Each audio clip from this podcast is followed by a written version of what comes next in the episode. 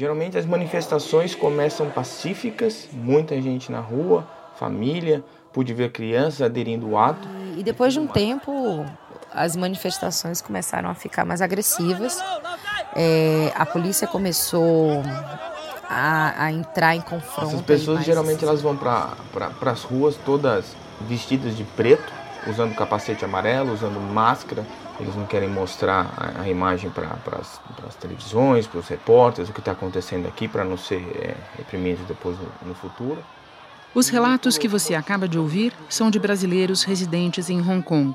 Eles experimentam no cotidiano a turbulência que tomou conta desse pequeno território semi-autônomo da China. Desde junho, ruas, shoppings, estações de metrô e até o aeroporto se tornaram palco de protestos que vêm escalando em adesão, violência e repressão. Eu passei acidentalmente por um protesto. Eu estava caminhando contra o fluxo de manifestantes para poder sair da área e a polícia jogou gás lacrimogênio. Eu estava desprotegida. O confronto com os manifestantes foi piorando porque a polícia começou a agir de uma forma arbitrária com eles e, e muita violência, né?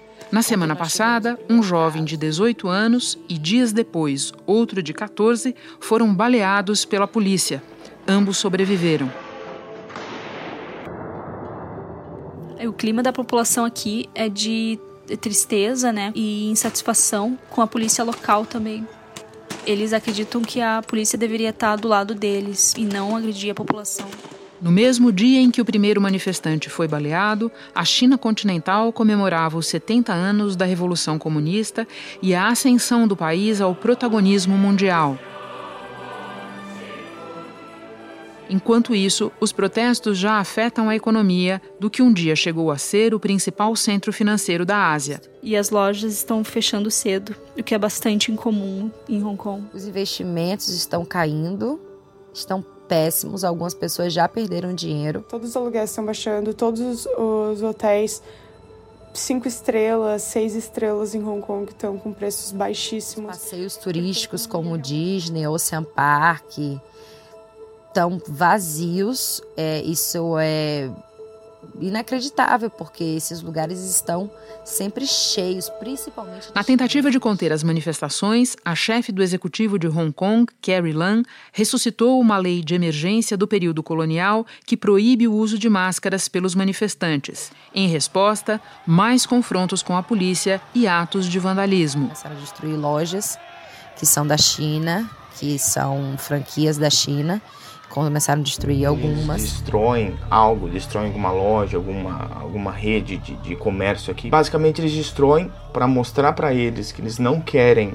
nenhuma influência chinesa aqui na região e não roubam nada. Então... Nesta segunda-feira, várias estações de metrô, principal meio de transporte local, amanheceram fechadas pelo quarto dia consecutivo. No fundo deste cenário de sublevação está o sonho de autonomia de parte da população de Hong Kong, especialmente dos jovens, e a firme determinação em contrário da China. Eles estão brigando por algo e esse algo é a liberdade deles. Eles não querem de, de jeito algum, de maneira alguma, que a China entre aqui e cabe colocando, impondo todas as regras dela. Realmente era um país de dois sistemas. E a gente via muita coisa aqui é, dos ingleses, uns resquícios. Ver um futuro para conseguir conviver entre China e Hong Kong, o, uma, um, paí, um país, dois sistemas. Eles têm muito medo que essa garantia não vai mais existir em, 2040, em 2047. Então. Da redação do G1, eu sou Renata Loprete e o assunto hoje é a onda de protestos em Hong Kong, suas causas e enormes dificuldades diante do poderio da China. Terça-feira, 8 de outubro. Para entender o status de Hong Kong e como se move o governo de Pequim, eu converso com o diplomata Fausto Godoy, que já serviu em 11 países do continente, incluindo a China. E para nos relatar o que está vendo nas ruas de Hong Kong, a jornalista Luísa Duarte. Luísa, os manifestantes estão respeitando a proibição de usar máscaras baixada pouco antes do fim de semana? Essa proibição não está sendo respeitada. O que a gente viu Nos últimos dias foram novas ações que desafiam o comando das autoridades em diferentes partes da cidade, mas com menor número de pessoas. E ações de vandalismo, em especial contra o metrô, que fez o primeiro fechamento completo é, das cerca de 90 estações de Hong Kong no sábado e também contra lojas e símbolos da China aqui no território chinês. Recuando no tempo, quando e por que os protestos começaram?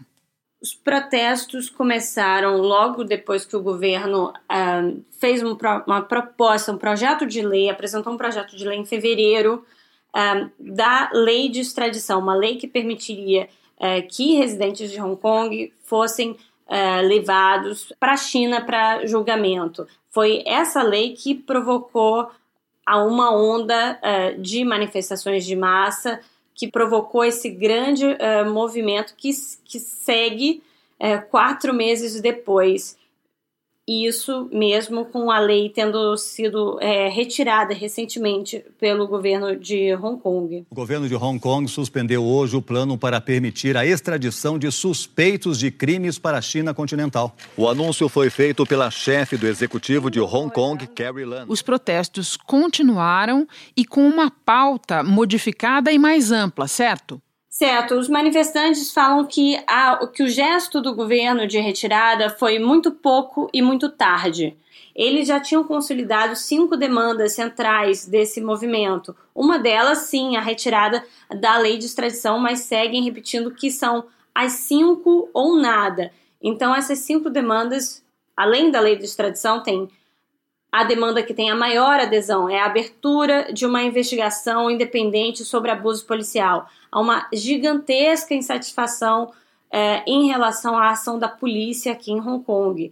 A outra, as outras demandas são anistia para os manifestantes presos e processados, e também a retirada de classificação de tumulto do protesto do dia 12 de junho, que abre é, para que manifestantes sejam processados, e é, por fim, o voto universal direto, uma reforma eleitoral para permitir que os hongkongueses possam é, escolher diretamente membros do legislativo e também do executivo. E quem está nas ruas protestando?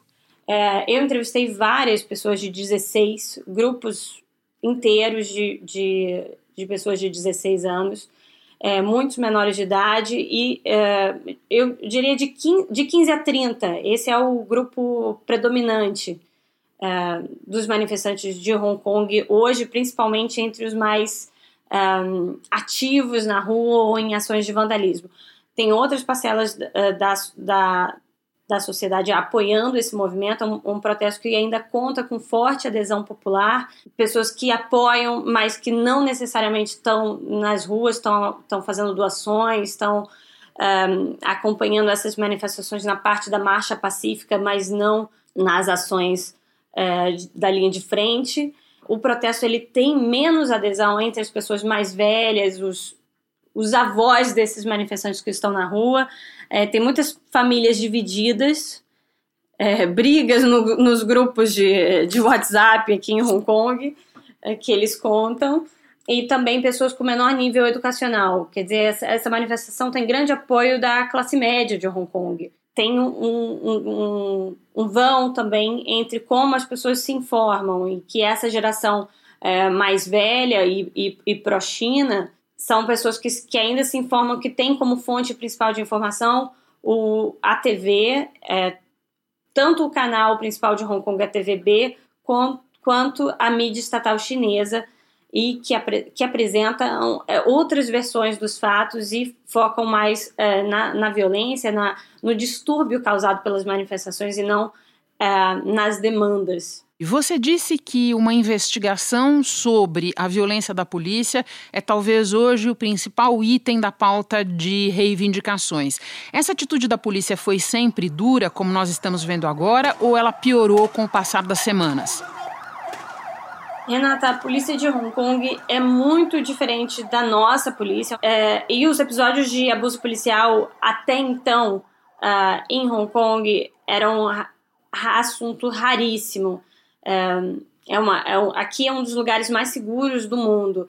Por isso, a, essa ação crescente de violência uh, da polícia, ela causou extremo choque. Os hongkongueses eles não não estão acostumados com uh, esse tipo de ação vinda da polícia que era tida até então com grande respeito e como a polícia mais sofisticada da Ásia.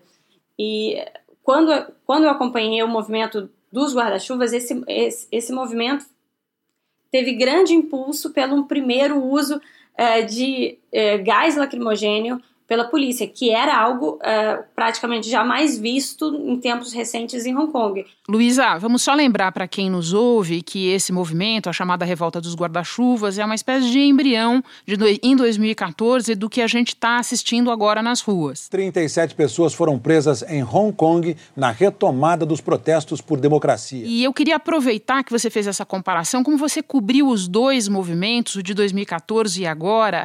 Você diria que é muito parecido? Parecido ou que o de agora te parece ou mais descontrolado ou mais violento? Tem alguma diferença? Tem uh, muitas, muitas diferenças, mas uma, uma ligação muito clara entre esses dois movimentos de desobediência civil. O movimento dos guarda-chuvas em 2014 fez uma opção é, de ocupação inspirado pelo Ocup Central e outros movimentos in, internacionais de ocupar uma área é, pacificamente no, no centro de Hong Kong. Eles ocuparam a, o entorno da sede do governo com barracas e, e ficaram lá de forma permanente. Esse movimento uh, que acontece em 2019, que acontece esse ano, tem uma característica muito mais fluida, com uma organização uh, toda através da internet e inesperado, com ações inesperadas. Ele se dividiu, ele acontece simultaneamente em diversas áreas da cidade é, com ações imprevisíveis e com grupos menores e muito mais ousado, digamos assim, com, com ações, é, com pichações, com, com tudo que a gente já tinha visto em 2014, mais potencializado. E, e isso vem tanto da polícia quanto dos manifestantes. Os dois subiram o jogo, estão usando mais equipamentos e estão indo para ações mais violentas de, de, de, vandalismo e as ações de repressão também é, com um tom muito é, incomparável ao que, o que era em 2014. Então, a polícia ficou uh, mais é, agressiva e os manifestantes também. E até aqui, para além da repressão policial, nós temos alguma reação do governo chinês? O governo chinês ele tem é, feito uma grande economia, tentado economizar declarações sobre Hong Kong, uma estratégia de evitar o desgaste um, interno, preservar Xi Jinping. E a aposta é na resolução interna, que o governo, é, que ao menos oficialmente, que o governo de Hong Kong fique na linha de frente dessa crise, que a questão de Hong Kong seja resolvida pelo governo de Hong Kong. Essa é a estratégia central da China, né? Luísa, uma última pergunta. Você mencionou o governo de Hong Kong, que na verdade formalmente é inclusive chamado de chefia executiva, e a gente sabe que há uma ascendência muito grande de Pequim sobre essa administração de Hong Kong. Em 2014, demorou um pouco, mas Pequim reagiu e cobrou um preço caro dos manifestantes. É, muitos foram presos durante muito tempo e foram neutralizados politicamente. Você acha que é isso que está em preparação agora? Agora a gente está lidando com um movimento que não, que não tem liderança clara, que não tem rosto. Então, isso, isso torna um pouco mais complicado. A, a, ten, a tendência com o longo prazo das manifestações é que o, o peso econômico dessa crise seja um fator de resolução, que isso seja uma forma de pressionar por uma resolução uh, dessa crise à medida que os, o desemprego vai crescer, que a, a gente tem diversos eventos sendo cancelados aqui em Hong Kong, tanto eventos esportivos como feiras de negócio, como uma queda expressiva no turismo, como hotéis com taxa de ocupação na casa dos 20%, uma crise é, de habitação. Luísa, eu agora vou conversar com o ex-embaixador Fausto Godoy. Muito obrigada por ter madrugado para conversar com a gente. Bom trabalho para você aí. Obrigada, foi um prazer. Fausto, qual é a origem histórica mais remota do que a gente vê agora nas ruas de Hong Kong? Vamos voltar ao século XIX, que foi o século das humilhações, que é chamado o século dos tratados desiguais. Uh, nesse momento, Hong Kong foi submetido à presença britânica que estava querendo se estabelecer, criar portos comerciais na região e estava impedida pela corte Qing de fazer isso. Então, em função desse impedimento, em função dessa proibição, ela tentou fazer contrabalançar o comércio porque a China nesse momento era era absolutamente superavitária no comércio com, a, com o Ocidente, com a Inglaterra no caso. Então eles começaram a exportar ópio esse ópio que era produzido no, no, nordeste da Índia, e esse ópio então transformou a civilização, os chineses, em uma população de drogado. Você imagina uh, você contrabalançar uma balança comercial drogando um país? Isto foi, uh, foi, foi indo até o momento em que a corte Qing em Pequim resolveu acabar com isso. Em acabando com isso, então, a, a Inglaterra revidou e fez duas guerras do ópio, chamadas, guerras, chamadas do guerras ópio, do ópio. Exatamente, em 42 e 63. E fruto dessa guerra do ópio, em, a primeira guerra do ópio de 42, foi o Tratado de Nanquim, que foi a cessão de Hong Kong para a coroa britânica. Hong Kong então se tornou uma colônia inglesa é, só, só, com chineses uh, no meio da China. Quer dizer, isto é uma situação quase que impossível, porque eles eram chineses, mas ao mesmo tempo eles conviviam no regime legal, no regime social britânico. Isso era uma coisa muito complicada para eles. E quando finalmente em 97 foi cedido Hong Kong, foi cedido para Pequim. Assinado o acordo de Hong Kong. China e Inglaterra assinaram hoje o documento que transfere Hong Kong para a China. Em 1997 acaba um domínio inglês de 140 anos. Então essa essa resistência, essa transição da população de uma cabeça para outra é que está criando toda essa problemática. Eles não estão conseguindo se adaptar a esse esse mundo que é fatal. Entendi. Mas eu queria te perguntar também de precedentes mais próximos. Eu me refiro, por exemplo, à chamada Revolução dos Guarda-Chuvas, agora de 2014. É, em 2014 foi o primeiro vagido de uma resistência da população à presença dos chineses. O, o Conselho Legislativo, a, a, a parte executiva, o, o, órgão executivo de Hong Kong tem, um, tem uma presença muito grande de Pequim. Pequim define muito isto porque o Conselho Legislativo ele é formado de 70 membros, sendo 35 eleitos pela, pela população, e o, os outros 35 são pessoas que têm um vínculo muito maior com Pequim. Então, o, isso fica muito dividido, essa, essa, essa, esse funcionamento dessa máquina. O que acontece de interessante, Renato, é que não existe nem todo, em nenhum desses casos, nem em 14, nem agora, não existe um foco, não existe um elemento, não existe um partido, não existe um líder. é, é uma coisa difusa se você quiser, um pouquinho como aconteceu conosco em 2013 aqui no Brasil, em que a, a manifestação de desagrado foi difusa. E o guarda-chuva era justamente. Por que eles punham guarda-chuva? Eles punham guarda-chuva de uma certa maneira para se protegerem da, eh, das balas de borracha, isso tudo, então eu fico chamando a reunião dos guarda-chuvas. Mas o que está no final é uma indefinição da, dos hongkonguianos, da, da população de Hong Kong, em, em, em, no que são eles e no que serão eles principalmente. Quer dizer, serão eles uh, chineses absolutamente, eles que têm toda essa tradição britânica, que se querem Brit British uh, Chinese, voltando para os manifestantes de agora, é, eles é, a, a pauta de reivindicações evoluiu para é, pedir, entre outras coisas, eleições amplas, democracia plena. Alguma chance dessa reivindicação vingar, Fausto? Já está fadado que, a, que Hong Kong se tornará chinês, absolutamente chinês. Quer dizer, você acha que seria possível uma democracia plena em Hong Kong, sendo parte integrante, totalmente integrante da China? Então, as pessoas que é, se manifestam, que estão protestando agora, elas estão é, tentando lutar contra um futuro que você está colocando já está completamente escrito. Exatamente isso. A, a, minha percepção é exatamente essa. Porque o que, que aconteceu com a China? Como é que a China resolveu absorver Hong Kong? Ela fez uma coisa extremamente inteligente que é o seguinte: quando Deng Xiaoping iniciou em 1979 a abertura da China para o mundo, ele criou zonas econômicas especiais. E essas 32 zonas econômicas especiais ele, ele, ele colocou principalmente no delta do Rio das Pérolas, justamente em frente a Hong Kong. Eu tenho para mim que a única coisa que os chineses do continente resolveram manter para Hong Kong é, seria como se fosse um, um, centro financeiro, porque ali, por causa do, do inglês e por causa do, da história de Hong Kong, então é mais fácil negociar em termos de, empre, de empresas e localizações de empresas ali mas de uma certa maneira isto é um universo partilhado com toda aquela região mais pujante da China.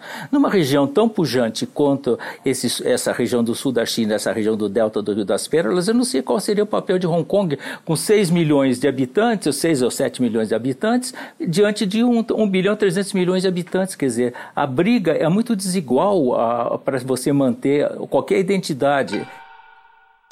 Deixa eu te contar um caso que eu acho que tem a ver com essa questão da desigualdade aí nesse enfrentamento que você está colocando. No fim de semana aconteceu um caso muito interessante, Fausto. O Houston Rockets, que é um time de basquete dos Estados Unidos, tinha uns tantos compromissos de apresentação na China. E o manager do time resolveu ir ao Twitter e fazer uma manifestação de apoio aos protestos de Hong Kong, à causa dos manifestantes de Hong Kong. Pois bem, o mundo veio abaixo, as redes sociais é, desabaram com manifestantes de chineses é, do continente é, é contra é, essa, essa manifestação do manager. A China, a China cancelou as apresentações do Houston Rockets no, é, na, na, no país e a NBA, que é a poderosa liga de basquete dos Estados Unidos, veio a público dizer que o manager não representa é, o pensamento da instituição, que a instituição não tem nada a ver com o conflito entre China e Hong Kong. Por quê? Porque a China é o segundo mercado do basquete americano. Então, eu, eu te conto essa história para a gente pensar o seguinte: algum player importante do mundo brigaria com a China agora em defesa dos manifestantes de Hong Kong? A resposta você já me deu. Evidentemente que ninguém vai querer meter a mão em cumbuca de marimbondo, né? Resultado. Essas, essas manifestações, não, porque você, olha, eu vou fazer uma, uma analogia que é meio complicado, mas você vai entender. Isso, é, tá, o que está acontecendo hoje aconteceu em Tiananmen em 1989. Praça da Paz Celestial. Um jovem solitário, anônimo, sem uma arma na mão, tenta impedir a passagem dos tanques, como se estivesse. Foi exatamente isso. Todo mundo brigou, todo mundo gritou. E o que, que aconteceu? O governo da China intensifica a caçada aos líderes da revolta sufocada pelo exército. E o número de presos já passa de mil. Talvez com a diferença, Fausto, queria a tua avaliação, que torna um pouco difícil de a gente avaliar quanto tempo vai demorar para ter um desfecho desta situação, que a China tem, neste momento, um interesse de projetar para o mundo uma imagem diferente daquela China que esmagou os protestos de Tiananmen em 1989. Então, a minha pergunta para você é: esse fator de soft power pode fazer com que demore um pouco mais ou que o desfecho seja um pouco mais acomodatício, de compromisso, do que em outras vezes? Ah, eu acho que poderá não ser tão contundente, mas a China tem um princípio que ela exige, inclusive, para relacionamento com qualquer outro país do mundo, que é a ideia da unidade da China ela não vai jamais abdicar em nome do seu soft power, a minha maneira de ver, ela jamais abdicará da, do princípio de uma, de uma só China. Então, todos, todo, todo protesto, quando atinge a unidade da China, eu falo isso quando eu falo de Taiwan, quando eu falo isso, eu falo do Tibete, falo isso, eu falo da, da região do Xinjiang e Uighur. Quando você entra nesse universo, nesse universo, a China é contundente. Agora, eu não sei como ela vai manifestar essa, essa resistência ou essa negatividade, essa negação. Ela pode ser mais. Uh, mais soft na maneira de exprimir isso, ela pode ser mais condescendente talvez da forma, mas no fundo a minha maneira de ver não, porque isso é totalmente contrário ao sonho da China. Então tá ótimo, Fausto, eu te agradeço muito pelos esclarecimentos. De nada, de nada, é um prazer. Neste episódio, os nossos agradecimentos também a Rodrigo Rico, Jéssica Franz e Bruna Pivato, que compartilharam um pouco da experiência deles em Hong Kong conosco. Eu fico por aqui. Até o próximo assunto.